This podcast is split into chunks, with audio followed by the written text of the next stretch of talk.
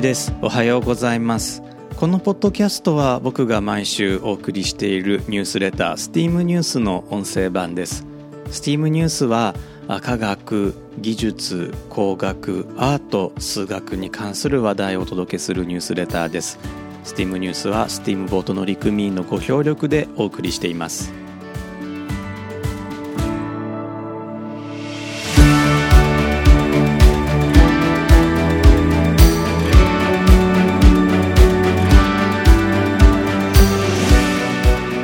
改めまして1です。このエピソードは2022年の3月17日に収録しています。今回のエピソードではアート思考について考えていきたいと思います。アート思考とは何なんでしょうか？ぜひ25分間お付き合いください。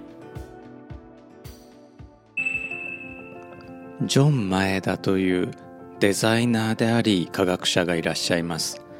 2008年から5年間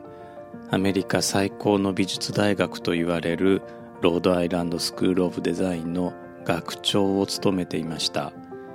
それ以前はこれまたアメリカ最高の工科大学といわれるマサチューセッツ工科大学 MIT で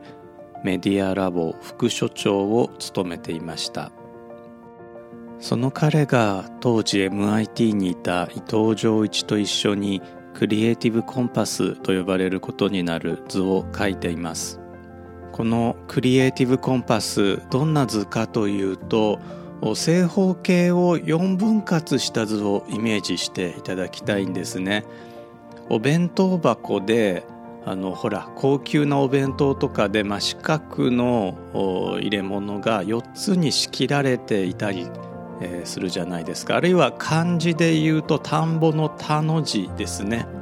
まあ、こういったあ4つに仕切られた正方形、まあ、もしあの理数系理工系の方が聞いていらっしゃればあ平面上のグラフ X 軸 Y 軸で仕切られた平面上のグラフであるとか複素数平面とかを想像していただいても結構です。まあ日本人なら田んぼの田の字が一番想像しやすいかと思います。えー、このお弁当箱の右上のボックス右上の四角の中にはアートが入っていると想像してください。右上がアート。左上がサイエンス。左下がエンジニアリング。そして右下がデザイン。縦に数えていくと右半分が上がアートで下がデザイン。左半分が上がサイエンスで下がエンジニアリングです。上下に分けて考えると上半分左がサイエンスで右がアート下半分左がエンジニアリングで右がデザインです。エンジニアリングは、まあ、日本語では工学って呼んだりもしますね。他はイメージしやすいんじゃないですかね。アートは、まあ、美術であったり芸術であったりサイエンスは科学あるいはま自然科学と呼んだり、え、デザインはもうデザインですね。デザインってなかなかねこう日本語に訳せない、えー、言葉。ナンバーワンとは言わないけれどもあのほらシステムとかって日本語にこう翻訳できなくてカタカナで使うことが多いんですけれどもデザインも日本語に翻訳するといろんな意味が設計であったりとかあそれから何でしょうねその、えー、衣装衣装ってそのファッションとかの衣装の方ですね衣装って意味でも使われたりもするのでなかなかこう一つの単語に置き換えることはできないのでカタカナでデザインって、えー、言ってしまうんですけれども、まあ、そのデザインですね。このクリエイティブコンパスについて伊藤浄一は次のように語っています。これあの彼の英語ブログを彼自身が日本語に翻訳しているのでその日本語訳から一部引用させていただきます。このフレームワークが最初に話題に出たのはジョン・前田との会話中だったと思う発端となった見解は芸術家と科学者の間の連携相性が良くデザイナーとエンジニアとの間でも連携相性が良いのに対して科学者とエンジニアおよび芸術家とデザイナーだと相性が悪いというものだった。おなかなか興味深い内容ですね。芸術家と科学者の間の連携相性がよくの部分なんですが原文では「work well together」って書いてあるんですけれども、まあ、連携相性がよくあのという役であのニュアンスは伝わってると思います。デザイナーとエンジニアとの間でも連携相性が良いというふうに主張されています職場によってはこうデザイナーとエンジニアっていうのをしょっちゅう顔つき合わせていると思うんですけれどもまあちょっと想像してみてくださいデザイナーとエンジニアが一緒にいるところ。相性いいかっていうとそんなことあるかいって思われるかもしれないんですが、まあ、そういった俗人的な関係性ではなく職業としての相性ということを、まあ、伊藤浄一は言われてるんだと思います。例えばですねウェブサービスを作る会社でデザイナーエンジニアの片方が欠けてるということはまあありえないじゃないですかあとですね僕なんかが感じるのは、まあ、国産のカーナビとかを見てるとまあ、これも当然エンジニアとデザイナーが協力して、え設計してるんだとは思うんですけれどもこれデザイナーにもうちょっと発言権与えないとダメじゃないかなとか思うこともね、えー、あります。芸術家と科学者の間についてもそりゃ喧嘩別れした例っていくらでもあるので、まあ、そういった俗人的な話ではないと思うんですね。もちろん芸術家同士科学者同士だって揉めるわけですからあの相手の立場が変われば仲良く急になるかっていうとそういうわけではなくて、まあ、そういう人間対人間の話ではなくて、まあ、そういう、えー、立場立場立ち位置があの一緒にやっていくことができるしできるべきだというお話なんだと思うんですね。えー、ジョン前田が言いたかったのは芸術家と科学者と目指すところは同じということなんだと思うんです。この点については後でもう一度振り返りたいと思ってるんですね。深くお話ししたいと思ってるんですが、まあ、その前に、えー、伊藤浄一の引用を、えー、続けたいと思います。エンジニアとデザイナーは物事の実用性に着目し観察と問題の制約の把握を通じて解決法を編み出すことで世界を理解しようとする傾向にある。一方で芸術家と科学者は自然や数学からインスピレーションを受け純粋なる内的なクリエイティビティを通じて創造を行い単なる実用性などといった不完全なものではなく真実や美しさなどの要素との関連が大きい形での表現や体現を追い求める。なるほど。まあ伊藤浄一が言う通り解決法を編み出すというところがエンジニアとデザイナーの特徴の、まあ、あるいは役割のような捉え方ですね。僕自身もエンジニアもデザイナーも問題を解決する人というふうに捉えています、まあ、別な言い方をすると病を治そうとする医者。ハリー・ポッターにはあの癒すものと書いて医者というのがね出てくるんですけれども、まあ、そちらもイメージとしては近いのかもしれないです。もちろんエンジニアとデザイナーでは主に使うスキルが異なるんじゃないでしょうか。エンジニアはテクノロジーをデザイナーはアートを得意とすることが多いと思いますしまたそういう教育を受けていると思います。でもこう考えてください。テクノロジーの語源はギリシャ語のテクネ。アートの語源はラテン語のアルス。そして両方はもともと同じ意味だったんですね。明治の日本人たちがテクノロジーを技術と訳しアートを美術と訳したのは決して間違いではないもののアートには技術の意味もあることを僕たちは思い出しておく必要があるように思います。そういえば英語のアートにはまだ技術の意味が少しは残っていますよね、まあ、例えばマーシャルアートっていう言い方をした時のアートは技術ですしえー、東アジアが誇る名著孫子の兵法。こちらの英訳は「The Art of War」というんですが直訳すると戦争の美術戦争の芸術になってしまうんですけれどもそうではなくて意味は戦争の技術。The Art of War は戦争の技術という本ですね。日本語では兵法。何が言いたいかというとアートとテクノロジーはもともと同じ意味から出発しているということです。伊藤浄一はこう続けています。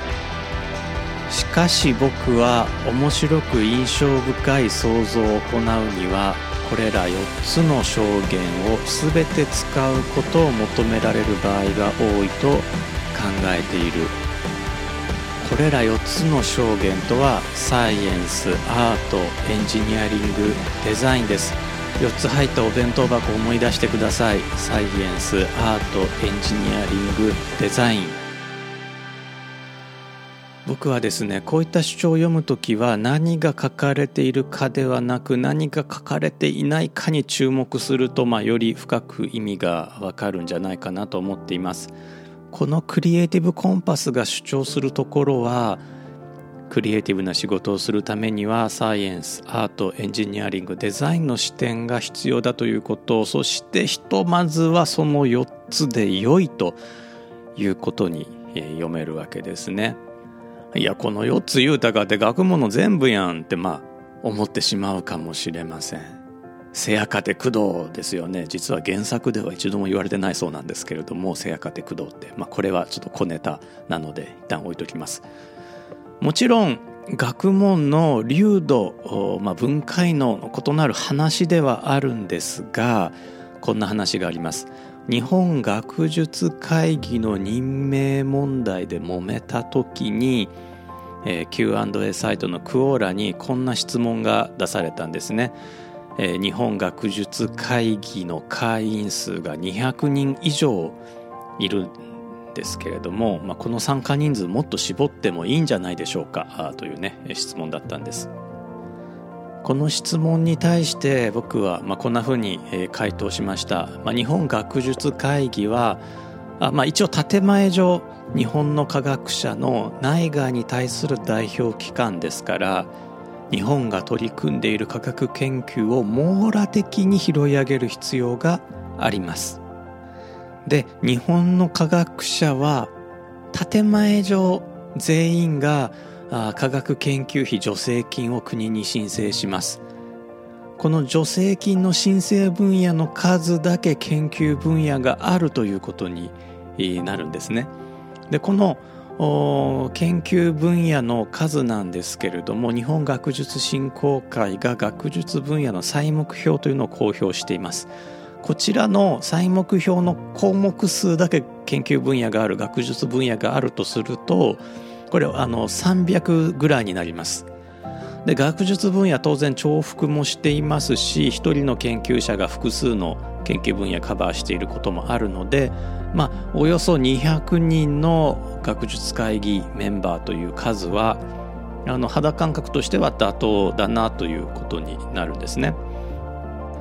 この300の学術分野大分類で分けても14に分かれていますもちろん中にはちょっと不自然な分類もあるにはあります主にはですねその分野の研究者が少ないとこれとこれくっつけて一つの大分類にしましょうっていうのが行われてるんじゃないかなと思われる節もあります。例えば数学と物理学は1個になっていたりとかですね。これだいぶちゃうやんって思うんですけれどもまあそこは1個になっていたりとかします。まあ、とはいえオーダーで考えると学術分野の数は3桁あって大分類が2桁あってでも我々が今気にしないといけないのはたかだか4つですよという話になるのかもしれないです。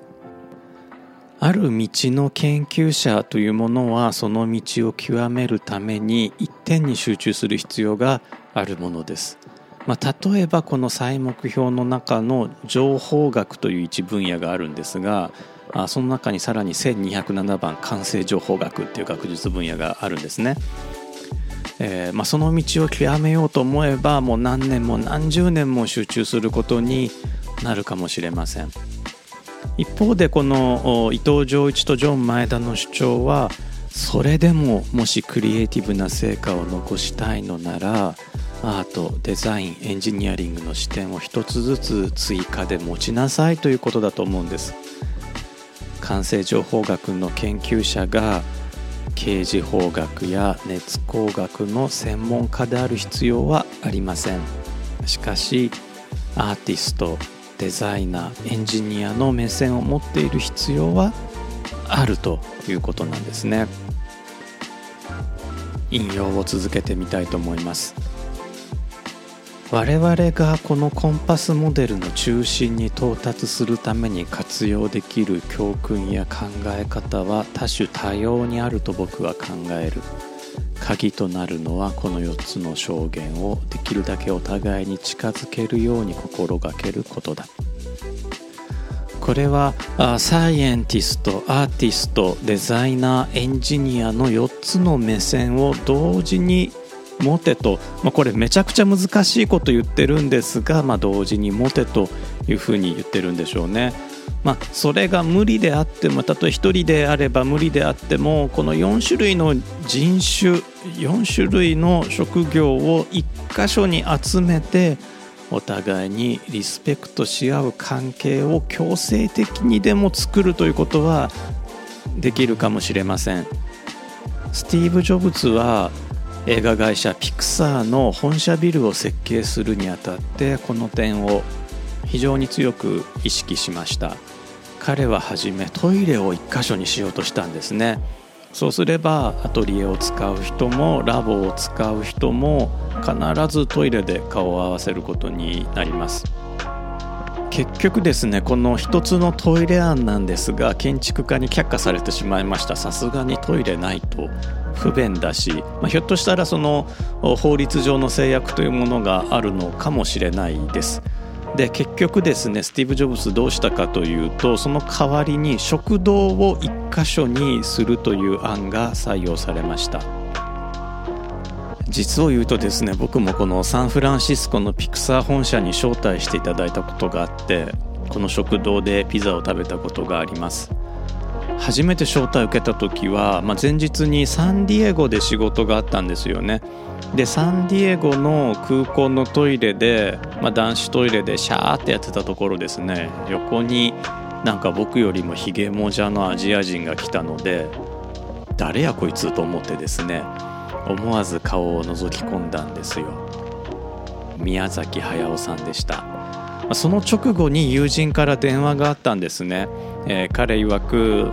ちょごめんな。日本から急に来客あって招待できへんねん。ごめんほんまごめんっていうふうに言われまして、まあ、僕もあのええよええよとまた苦しいとまあ答えて、まあ、その場はね、えー、まあ丸く収まってあのサンフランシスコには、まあ、当然もう飛行機乗るところだったので寄ったんですけれども、まあ、その日は何もせず、まあ、次の日か次の次の日ぐらいにあの日本へね、えー、帰国をしたんですが、まあ、どうしてもこの、えー、僕の友人がまあピクサーにいる間にもう一度訪問しようと思ってその翌月、えー、再びサンフランシスコで用事があったので友人にピクサーへ招待してもらいました。彼は申し訳なさそうに「いやあの時ごめんほんまごめんあの知らんかったんやけど来客宮崎駿やってん」というふうに言われてでまあ僕をねその時はあのその時はピクサーを案内してくれたんですけれども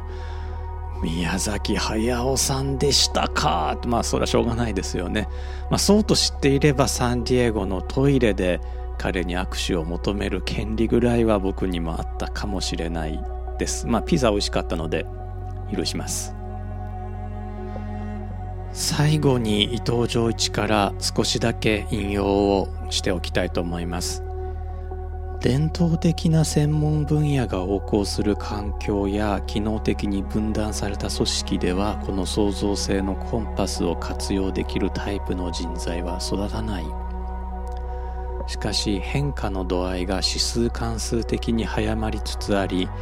既存のものが崩れ乱れることが例外でない今の世界において我々が現在直面している課題。ましてや今後直面する課題に効果的に対処するにはこの方法で発想するよう心がけるのが寛容に思える。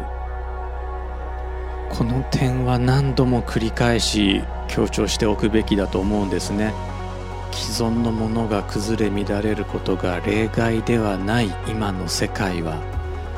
歴史を通して現代を見るとその意味がより強くわかります。いつの時代もそれなりに変化があったはずとか現代だって後世から見れば平穏な時代だろうという見方は打ち砕かれます。後世の歴史家は現代に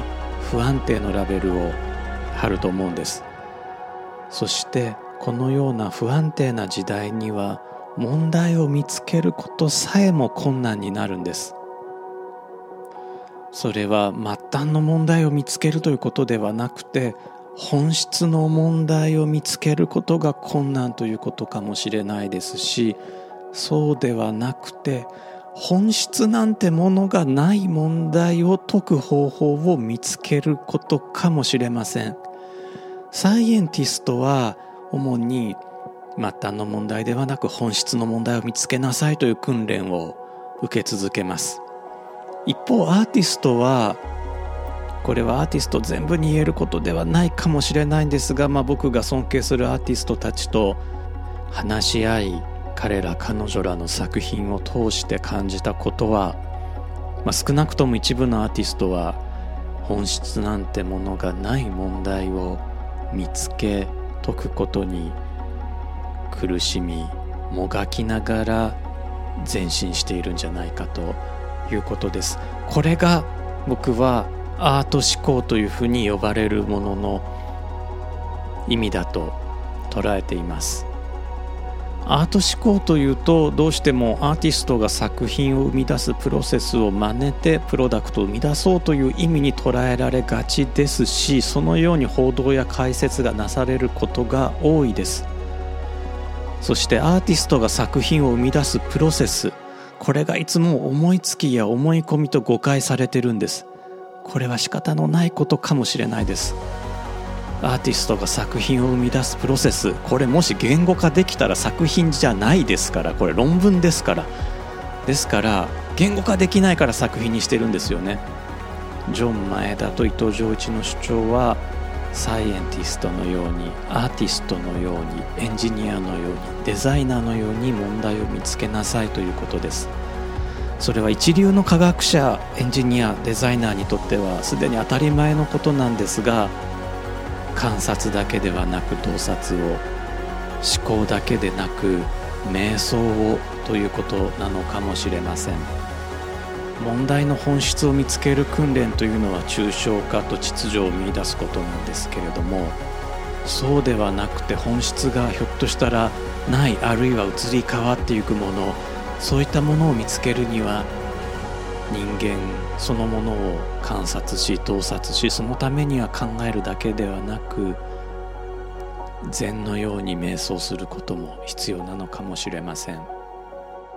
メールでお送りしているニュースレターの方ではこのクリエイティブコンパスの図の他に